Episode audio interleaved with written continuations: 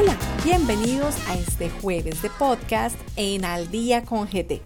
Yo soy Paula Neira de Grant Thornton y hoy les traemos una recopilación con las noticias más importantes en materia tributaria y legales de esta semana.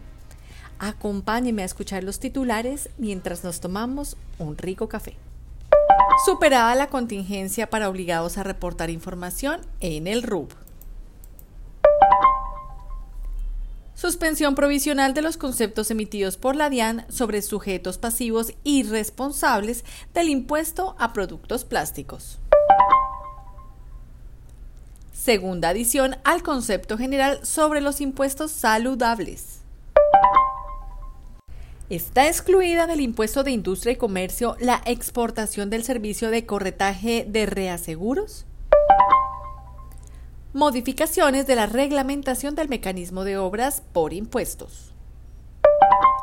Adición al concepto unificado sobre obligación de facturar y sistema de factura electrónica. Corrección de actuaciones enviadas a dirección errada no conlleva restitución de términos en favor de la administración tributaria. Retención en la fuente aplicable a dividendos se definen las tarifas de contribución a cargo de las sociedades vigiladas o sometidas a control de la Superintendencia de Sociedades por el año 2023. Comencemos. Superada la contingencia para obligados a reportar información en el RUB. De acuerdo con lo indicado por la DIAN, las personas jurídicas y estructuras sin personería jurídica que tuvieron inconvenientes al momento de reportar información en el Registro Único de Beneficiarios Finales RUB podrán realizar su reporte hasta el 15 de septiembre de 2023.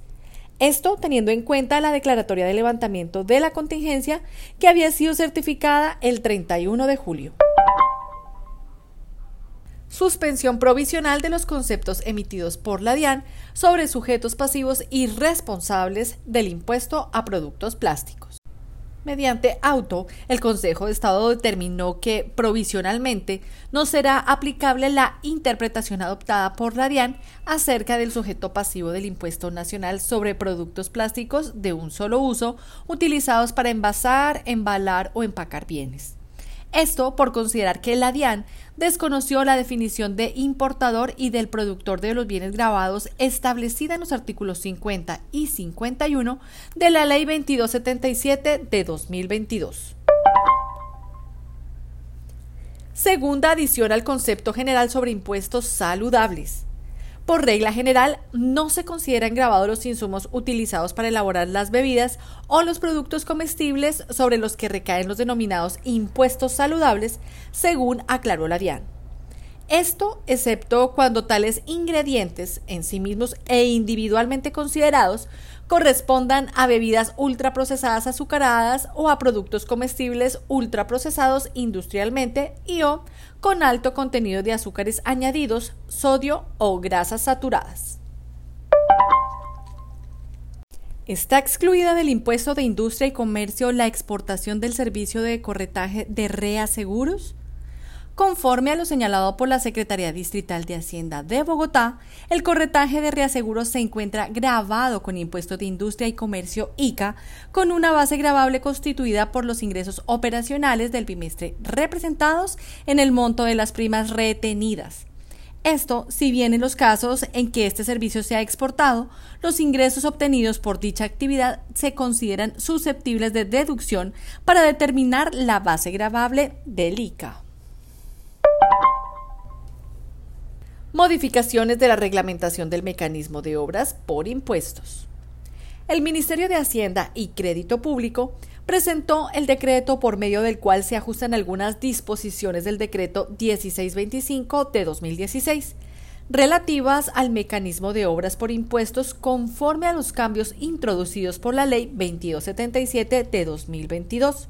Entre otros aspectos, se establece que los excedentes que se originen durante la permanencia de los recursos para la contratación de la interventoría en la opción del mecanismo son propiedad del contribuyente.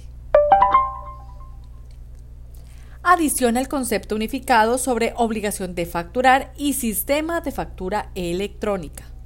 La DIAN precisó que los proveedores de servicios tecnológicos no pueden registrar en el Radian las facturas electrónicas de venta en los casos en que la circulación no haya sido expresamente autorizada por parte del emisor o facturador electrónico.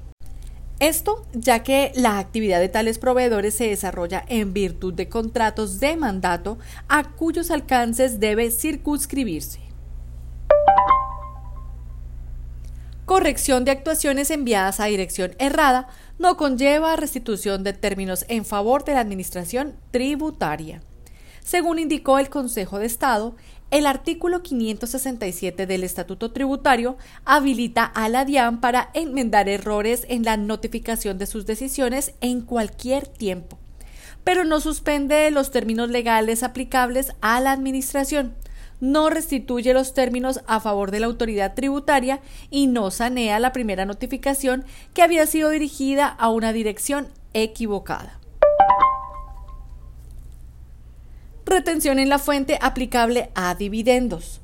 Conforme a lo señalado por la DIAN en materia de retención en la fuente a título de impuestos sobre la renta, la tarifa del 0% indicada en el parágrafo del artículo 242 del Estatuto Tributario es aplicable únicamente a las primeras 1090 VTs del valor de los dividendos brutos pagados o decretados en calidad de exigibles en el respectivo periodo grabable.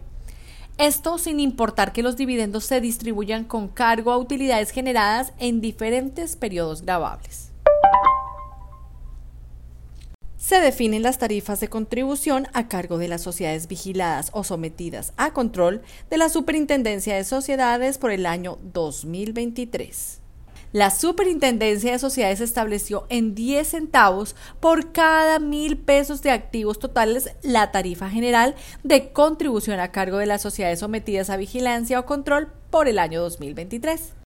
Lo anterior, si bien para las sociedades en reorganización empresarial, en acuerdo de reestructuración, en concordato o en estado de liquidación judicial y voluntaria, se fijó una tarifa de 27.35 unidades de valor tributario VT. Hasta aquí nuestro boletín informativo.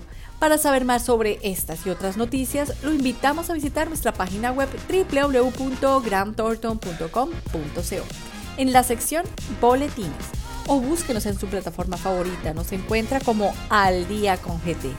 O escanea nuestro código QR para que puedas acceder directamente a todos nuestros podcasts y conocer sobre nuestros próximos eventos. Recuerda, Al Día con GT te acompaña a donde tú vayas. Hasta la próxima. Los boletines generados por Grant Thornton son solamente informativos y no configuran asesoría de ningún tipo de manera que no nos hacemos responsables por la interpretación o por el uso que se haga de estos. Las noticias públicas pueden estar sujetas a cambios.